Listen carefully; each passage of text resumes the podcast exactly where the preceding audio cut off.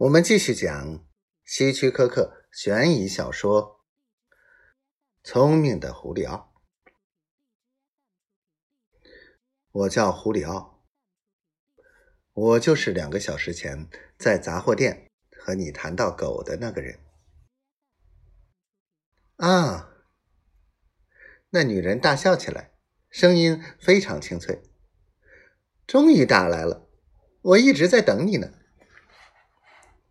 胡里奥心一跳，心想也许会顺利，便小心的问：“是不是因为钱？”当然，我最初非常惊讶，后来我想一定是你的，不会是别人的，不是吗？是我的，胡里奥说。我现在可以过来取吗？见面我再向你解释。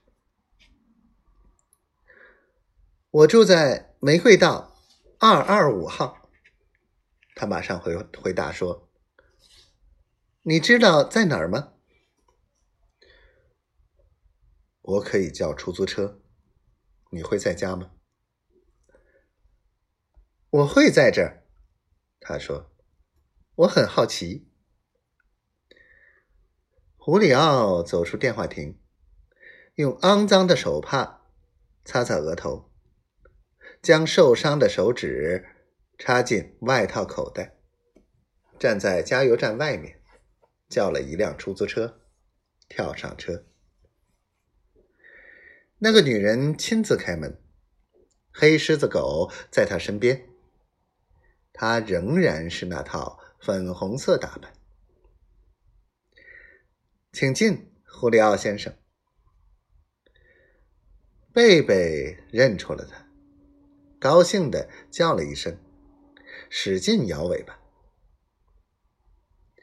女人领胡里奥走进一间朴素而高雅的客厅，后面窗口的空调开着，里面非常凉爽。他请他坐在一张轻便的椅子上。自己则在一张有靠背的椅子上坐下，但随即又跳起来，说：“喝点冰茶怎么样，胡里奥先生？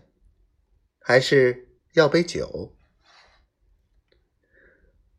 冰茶就可以了。”他说：“抱歉，我还没有请教你的名字呢。”